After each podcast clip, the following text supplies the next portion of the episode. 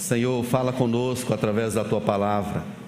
Espírito Santo, precisamos de ti. Precisamos que o Senhor nos capacite agora, tanto para falar quanto para ouvir.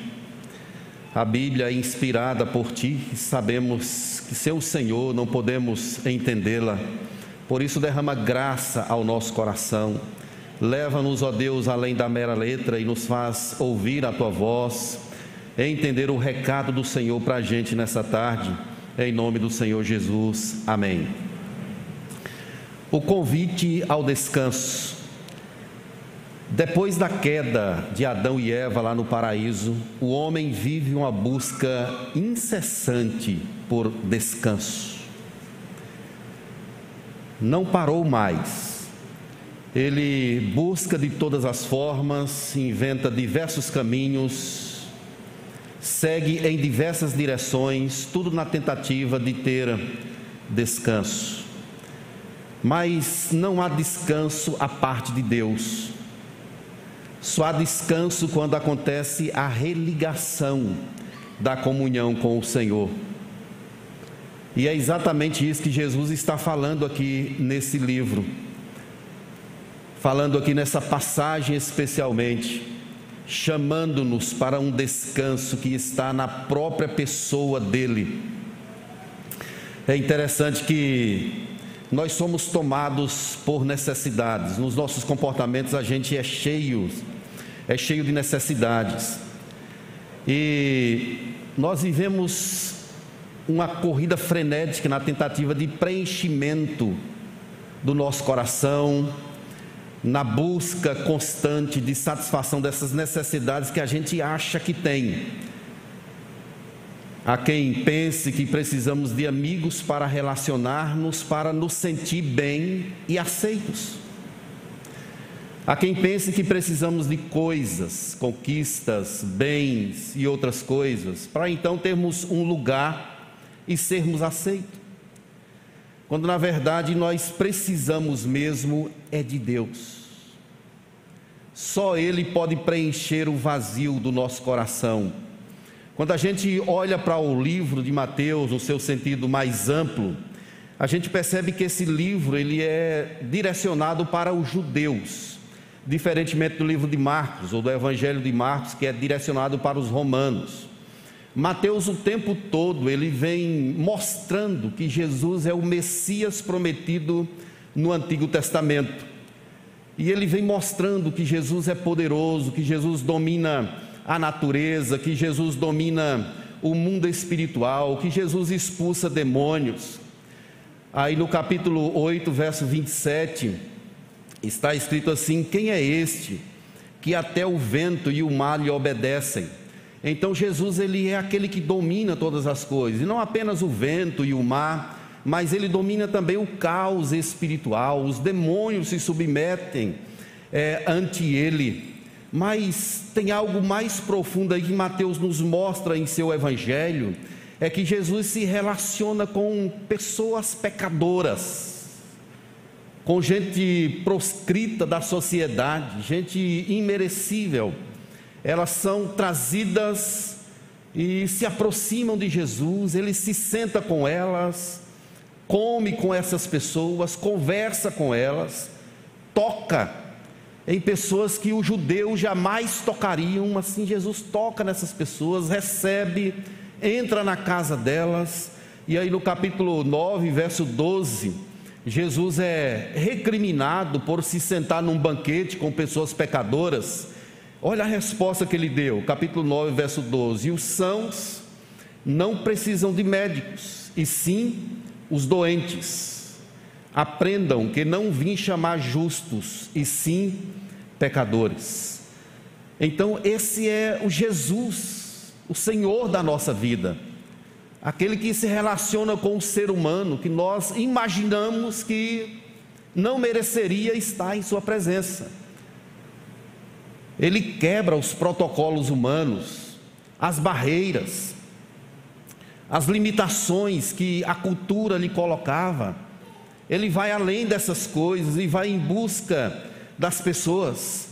Em Mateus 9,36 ele declara: Vendo as multidões, compadeceu-se delas, porque estavam aflitas e exaustas, como ovelhas que não têm pastor.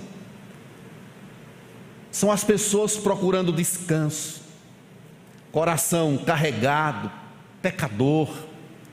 Elas estão em busca de repouso, de refrigério, de alívio, de descanso, coisa que a religião da época não conseguia propiciar. E Jesus vem nessa, nessa caminhada, chamando o povo para se aproximar dele, para receber aquilo que eles estavam procurando. Antes de entrar na análise da passagem, eu quero ler aqui uma frase de um comentarista. Ele falou a respeito dessa passagem. Diz assim: Poucas passagens existem nos quatro evangelhos que sejam mais importantes do que esta. Há poucos trechos bíblicos que contenham em tão poucos versículos tantas e tão preciosas verdades que Deus nos dê olhos para ver e coração para apreciar o grande valor dessas verdades, disse J.C. Riley, a respeito dessa passagem, desse pequenino trecho que a gente está acostumado a ler, aí a meditar, a ouvir pregações sobre esse assunto. Quando a gente analisa o contexto mais próximo dele, a gente percebe que Jesus está louvando a Deus, agradecendo a Deus porque Deus fez os pequeninos alcançar essas coisas. Olha aí, mas antes um pouco, no verso de número 23, por aquele tempo, exclamou Jesus: Graças te dou, ó Pai, Senhor do céu e da terra, porque ocultaste essas coisas aos sábios e instruídos e as revelastes aos pequeninos. Então Jesus está agradecendo a Deus por revelar as riquezas do reino aos pequeninos. Os pequeninos aqui são as pessoas pecadoras. Vejam que Jesus vai fazer esse convite para o descanso pautado em uma autoridade que ele tem. Se você observar o verso 27, ele vai falar isso. Ele diz assim: Tudo me foi entregue por meu Pai. Ninguém conhece o filho senão o Pai. E ninguém conhece o Pai senão o Filho.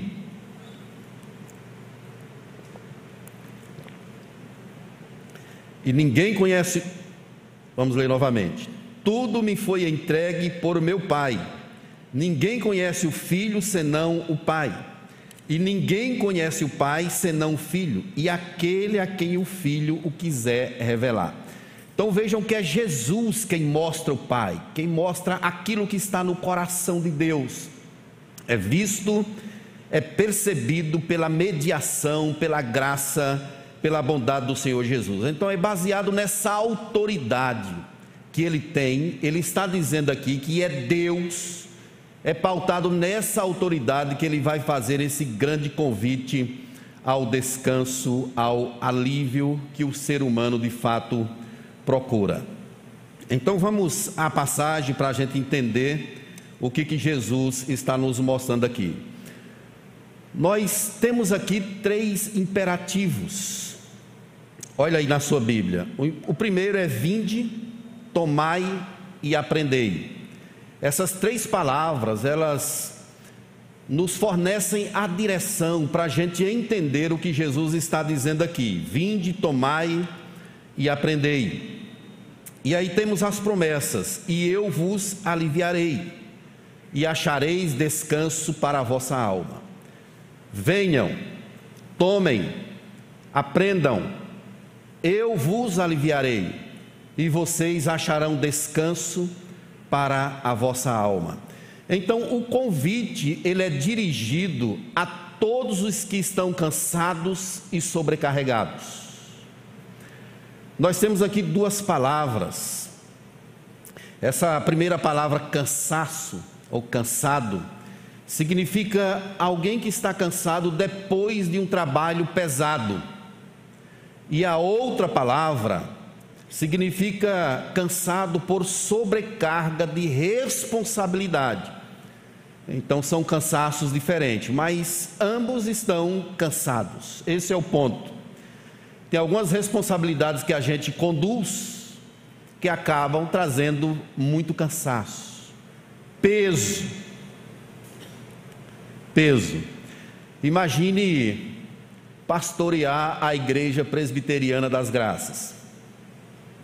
Às vezes traz um cansaço.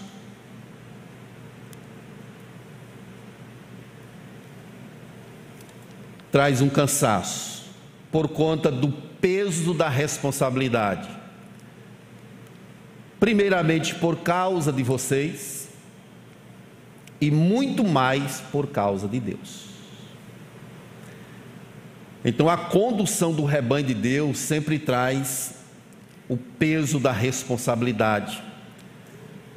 E Jesus chama essas pessoas, a mim, aos pastores, ao conselho, a você que está cansado por uma ou outra razão, para ir até Ele.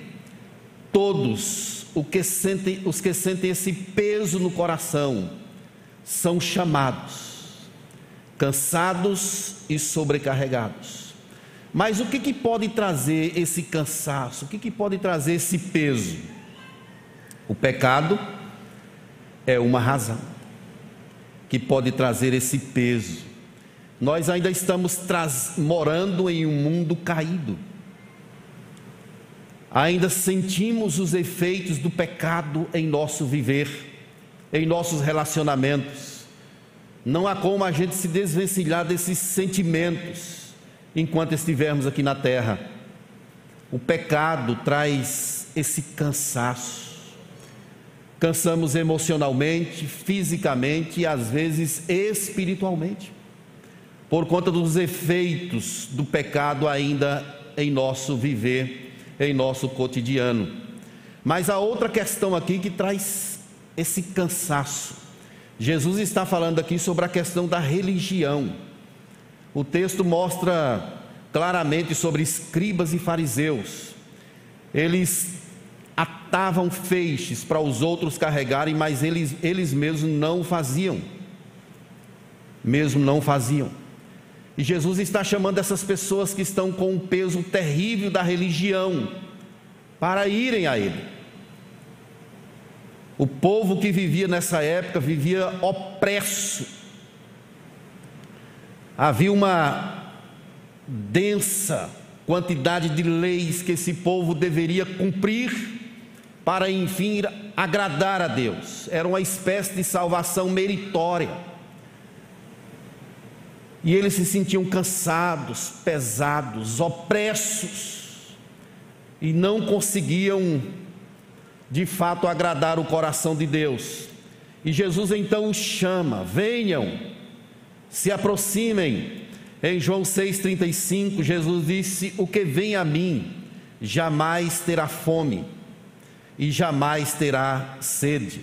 Ir a Jesus significa crer em Sua pessoa, acreditar de fato que Ele é o Senhor e Rei acima de todas as coisas, é ter fé isso é ir a Jesus.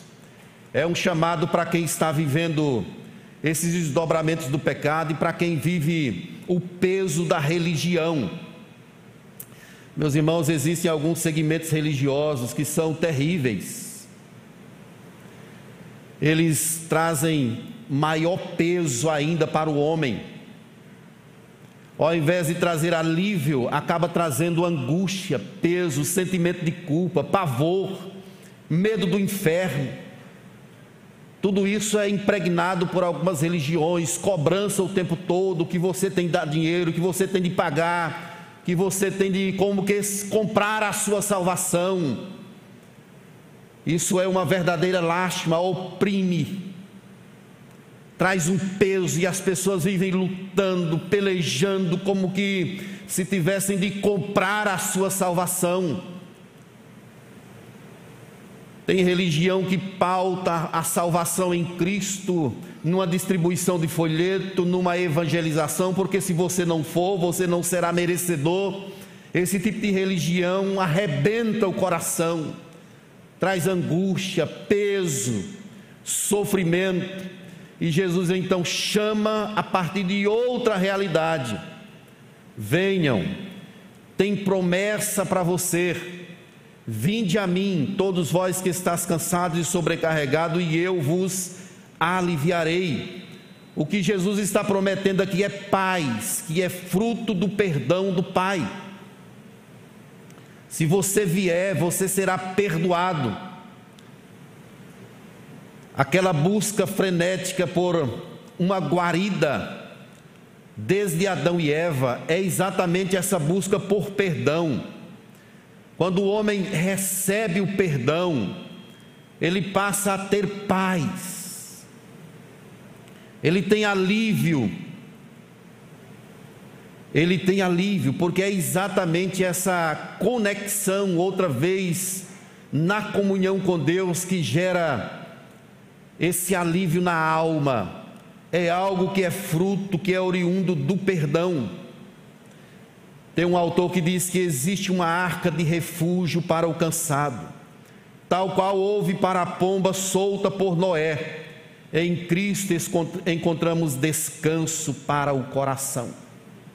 Somente na pessoa dele, é por isso que ele chama: Vinde a mim, Todos vós que estás cansados, sobrecarregados, e eu vos aliviarei. É possível que o crente, o servo de Deus, esteja cansado. Talvez você entrou aqui na igreja essa tarde e está cansado, sobrecarregado, trazendo um peso em sua vida. Quem sabe pelos desconfortos que o pecado ainda traz sobre você, sobre a sua casa, os enfrentamentos que você tem em família, com o esposo, com os filhos, o sonho que você tem pela questão de uma saúde na sua vida. Tudo isso às vezes traz uma sensação de cansaço, de peso, e Jesus está chamando aqui você também e eu, para nós irmos a Ele entregando a nossa vida, crendo que Ele é poderoso para nos acolher, para renovar as nossas forças, renovar a nossa vida. Somente teremos a plena paz quando formos libertos do poder do pecado. É claro que não podemos mais ser escravizados por ele. Jesus já pagou o preço na cruz do Calvário o pecado capital cometido por Adão e Eva, ele foi pago na cruz. Mas ainda vivemos nesse mundo pecaminoso e sentimos esses efeitos, por isso às vezes vivemos como que tateando, buscando refúgio, quando na verdade Deus nos chama o tempo todo para olharmos para Ele, para olharmos para Cristo. Deus nos manda entender que no mundo teremos aflições, mas é necessário ter bom ânimo. Quem sabe você veio aqui nessa tarde em busca de um alívio. Jesus está nesse lugar. E Ele pode dar isso ao seu coração. Não adianta buscar fora de Deus. Não adianta buscar fora de Jesus. Quem sabe você está vivendo um problema emocional, crise existencial, ansiedade, depressão. Você vai buscar nos mecanismos da nossa época ou você vai buscar em Jesus? Se você for ao homem, logo você vai descobrir que não tem solução no homem. O alívio de verdade você só encontra quando você busca a Deus. Primeiramente, proste os seus joelhos, clame a Ele, Deus, traz alívio à minha vida. Essas questões que eu citei, elas são oriundas desses desdobramentos do pecado na humanidade em si. É possível que o crente tenha dissabores, disfunções, ansiedade, depressão, angústia, crises existenciais, isso não é pecado. Isso é da natureza humana, fruto de uma humanidade caída. Mas o que a palavra de Deus nos chama o tempo todo é para a gente buscar a direção dEle, alívio na pessoa bendita do Senhor Jesus Cristo. Há cristãos que se apropriam de mecanismos meramente humanos para tentar trazer alívio para a sua vida. E quando você faz isso, você está cometendo um erro se você não buscar a Deus primeiramente. A resposta para você não está no médico, primeiramente, está em Deus. Então, primeiro, em primeiro lugar, o Senhor. Vá a Ele, e Ele vai dar direcionamento a você o que fazer. Não vá ao psicólogo antes de buscar na palavra de Deus a solução para o teu problema. Não vá ao psiquiatra antes de ler a Bíblia e entender que direcionamento você precisa ter. Primeiro busque a Deus, vá a Ele, e Ele vai te abençoar profundamente. Vinde a mim, vocês que estão cansados, sobrecarregados, e eu vos aliviarei. É promessa. Você crê nisso? Amém? É promessa. Vamos a Jesus em primeiro lugar, e certamente Ele nos acolherá e trará aquilo que a nossa alma anseia. É bom repetir, meus irmãos, que há uma busca em nosso coração o tempo todo. Há um desejo por alívio. E nós só encontramos isso quando de fato a gente se entrega completamente a Jesus Cristo. Então, essa é a primeira sentença do texto. A segunda é: Tomai o meu jugo e acharão descanso para as vossas almas. É a promessa de Jesus aqui mais uma vez. No Antigo Testamento, o jugo era uma espécie de madeira que colocava em dois animais para distribuição de peso. Então os bois trabalhavam. Desculpe, irmãos, a garganta está um pouco ruim.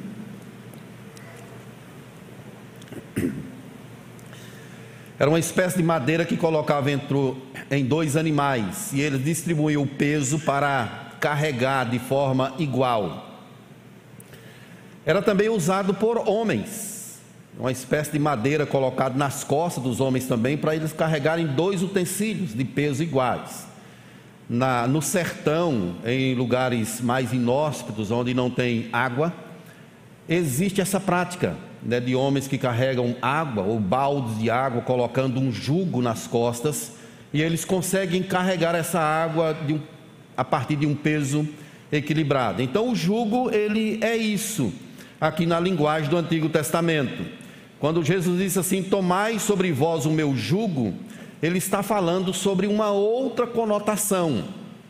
É que no Novo Testamento, o jugo ele referia-se aos ensinamentos dos mestres e dos rabinos. Então, quando você era arguido por alguém, qual é o seu jugo? Aí você falava: Meu jugo é o do mestre Geraldo, ou do rabino Geraldo. Geraldo levantou a mão assim, né? Logo eu, né? Mas esse era o jugo. Então é como se fosse eu sou um discípulo, estou seguindo alguém e o meu jugo é o jugo dele. O jugo de Beto. Então o jugo de Beto para a minha vida às vezes era um jugo muito pesado. Só olha, Humberto, você vai ter de carregar esse tanto de lei aqui, você vai ter de cumprir isso aqui.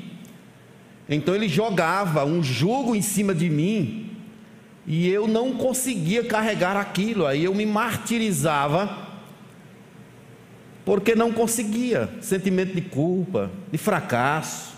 Não estou conseguindo cumprir essa lei. É um jugo muito pesado. Então era assim que eles viviam nessa época, com um pesadíssimo jugo nas costas, sem poder andar tentando agradar a Deus, quando na verdade estavam distantes. Por isso que Jesus fala: Olha, tomai sobre vós o meu jugo. Quando ele está chamando para a gente tomar o jugo dele, ele está chamando para a gente tomar o conjunto de ensinamentos dele. É uma substituição das leis dos mestres dos rabinos por um conjunto de leis do próprio Jesus, mas aqui tem uma diferença gritante. É que Jesus, ele pagou o preço. Ele cumpriu a lei por nós. Diferentemente dos mestres e rabinos, eles diziam para o povo fazer, mas eles não faziam. Jesus disse para a gente tomar o jugo dele, porque ele já tinha cumprido aquilo, ele cumpriu cabalmente a lei. Então tomemos o jugo de Jesus, é uma espécie de chamada ao comprometimento intencional. Compreender os ensinamentos de Jesus tem a ver com o alívio da sobrecarga. É quando você fala assim: Poxa, eu estava tão cego. Mas agora eu compreendo o que, que Jesus quer da minha vida. Eu estava tão perdido numa série de coisas, de ensinamentos de homens. Faça isso, faça aquilo outro. E agora eu entendo que é tudo pela graça. Que Jesus nos ofereceu a salvação. Então, se apropriar do jugo de Jesus é pegar os ensinamentos dele, entendendo que ele é o caminho, a verdade e a vida, e que ninguém vai ao Pai senão por mim. Não é que você não precisa mais fazer nada, no quesito salvação já está feito. Mas tem uma caminhada que é a mortificação do eu. Negue-se, renuncie. É isso que você precisa fazer, entregando-se completamente a Jesus. Então, tomar o jugo é se apropriar dos ensinamentos dele, e quando isso chega no nosso coração, traz um alívio grandioso, é libertador. Paulo e Silas estavam presos, lá descrito em Atos 16. E eles estão cantando na prisão, louvando a Deus, sabendo que poderiam ser mortos, mas mesmo assim eles estão cantando. Isso é porque eles se apropriaram do jugo de Jesus, dos ensinamentos de Jesus. Viver a verdade que ele nos propõe liberta-nos da escravidão dos homens e liberta-nos de nós mesmos. É isso que Paulo diz quando ele escreveu em 2 Coríntios capítulo 5, verso 15. Diz que ele morreu para que aqueles que vivem não vivam mais para si mesmos, mas para aqueles que por eles morreu e ressuscitou é o chamado de Jesus para a gente se apropriar completamente do seu direcionamento, dos seus ensinos, que abençoam, que libertam as nossas vidas, que traz alívio, que tira a sobrecarga das nossas costas, o peso que a religião impõe sobre a vida daqueles que seguem o caminho da lei, querendo fazer alguma coisa para serem salvos. A reforma protestante do século XVI se desencadeou por conta de um conjunto de situações que afrontavam a Escritura, a palavra de Deus. O chamado daquela época foi para uma vida pela fé, um viver pela fé, olhando unicamente para Cristo, entendendo que Ele já havia feito tudo. É como se os reformadores dissessem assim: olha, vamos deixar tudo isso aqui de lado, não presta são as leis humanas. Vamos seguir na direção que de fato nos liberta. Então tomai sobre vós o meu jugo. Aí veja a outra sentença: e aprendei de mim. Jesus está chamando aqui para praticarmos os seus ensinamentos. Não diz respeito apenas a uma apropriação deles, mas a uma prática em nosso viver diário ele nos chama para viver de fato a Bíblia como ela está posta aqui. Devemos voltar o nosso coração absolutamente para sermos obedientes à lei de Deus. Seguimos sempre a palavra do Senhor. Aqui essa expressão descanso, ela tem um sentido primário de cessação de atividade que conduz ao repouso físico mas sua aplicação para a alma aponta para a pacificação do coração, e da mente. Quando você pratica a palavra, seu coração e sua mente, eles são pacificados pelo poder dessa palavra viva que está em meu e em seu coração. Aprendam de mim, não propriamente do pastor Humberto, em primeiro lugar, mas de Jesus. É como se ele dissesse assim: não aprendam dos rabinos, dos mestres, Venham a mim, aprendam de mim. E essa questão é fantástica, meus irmãos, na Escritura, porque Jesus ele fazia e ensinava. Ele mostrava com o seu exemplo. E isso é poderoso. Quando ele proferiu o sermão do monte, as multidões estavam maravilhadas porque ele ensinava como quem tem autoridade e não como os escribas. Jesus ensinou na prática o que é isso. Praticar a Escritura é um chamado para mim e para você. É isso que Tiago nos exorta. Não sejam apenas ouvintes da palavra, mas praticantes porque quem escuta ou quem ouve e não pratica é semelhante a um homem que olhou a sua imagem no espelho e a imagem se dissipa com muita facilidade. O certo é nós praticarmos a palavra de Deus. E o próprio Jesus, no Sermão da Montanha, ele falou sobre isso. Que quem ouve e não pratica é comparado a uma pessoa que constrói a sua casa na areia. Quando o vento soprar, quando a tempestade bater aquela casa, não vai ficar de pé. Mas quem ouve e pratica é considerado um homem que edificou a sua casa na rocha. Somente quem experimenta alívio são pessoas que de fato praticam a palavra de Deus, que vivem isso no dia a dia, mesmo passando por problemas, por adversidades são capazes de glorificar, e exaltar o nome do Senhor. Não são pessoas que ficam dizendo que não tem problemas, eles são conscientes da realidade dos problemas em seu caminho, mas essas pessoas sabem em quem crer. Elas têm um Deus que está acima de todas as coisas e o foco dessas vidas, de fato, está voltado aí completamente para o Senhor. Pedro experimentou, meus irmãos, Pedro experimentou esse alívio depois que ele negou a Jesus.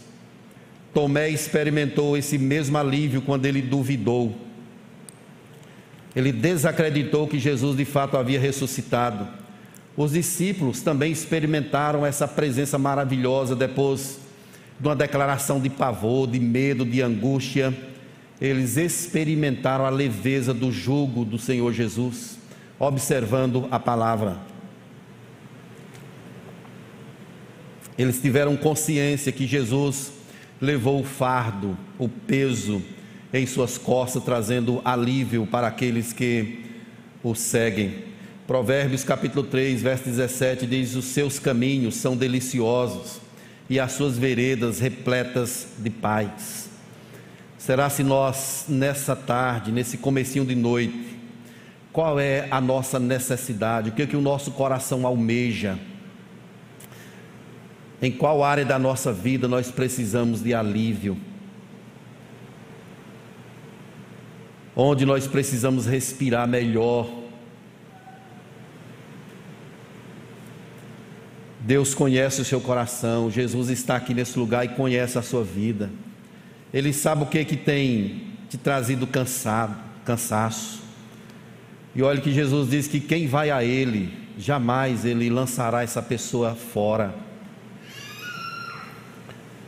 E eu quero convidar você nessa tarde para a gente ir até Jesus. Vinde a mim, Ele está chamando você.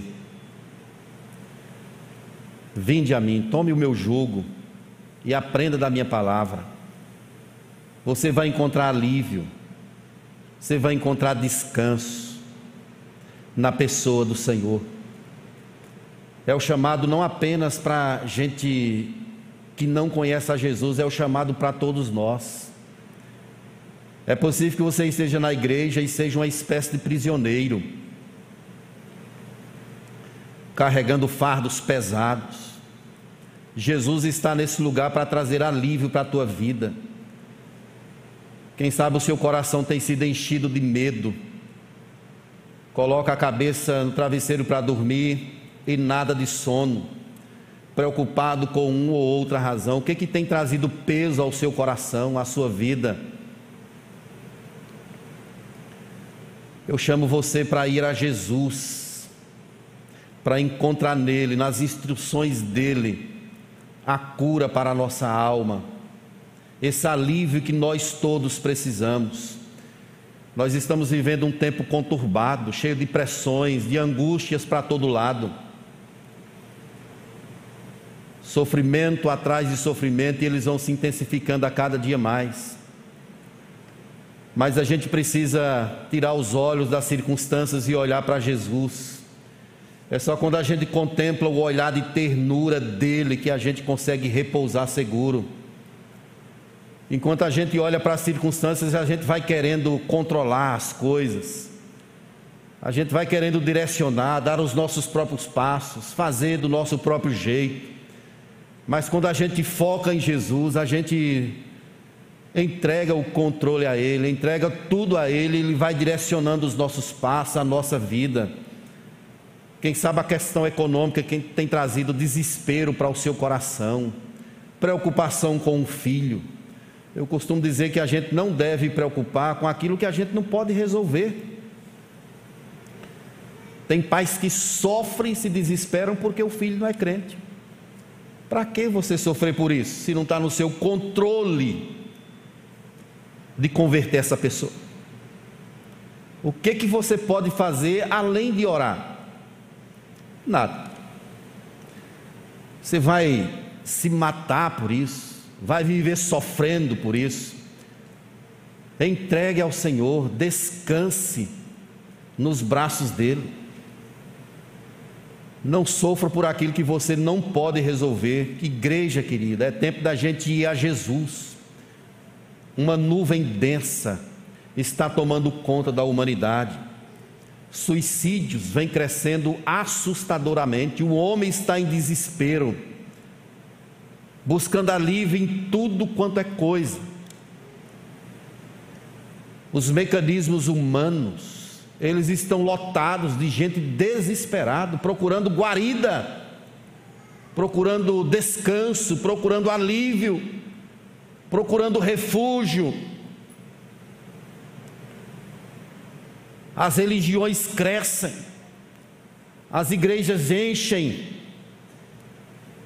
o povo está correndo desesperado, procurando sossego, descanso, mas o descanso verdadeiro só se encontra em uma pessoa, que é na pessoa de Jesus. Não importa a sua situação. Eu quero chamar você nessa tarde para a gente ir a Ele. Ir a Ele. É possível que você, crente, lavado e redimido pelo sangue de Jesus, tenha um coração pesado. É possível que você seja uma pessoa rancorosa. É possível que você traga as marcas do pecado em sua vida. Por isso que a gente leu no início, olha, deixando todo o peso que tenazmente, vos assedia, corramos com perseverança a carreira que nos está proposta. O que que tem trazido peso para você? Jesus é o teu alívio. Jesus alivia o seu coração. Jesus faz você viver de forma altaneira, em paz, mesmo vivendo os problemas da caminhada. Jesus faz você ter paz.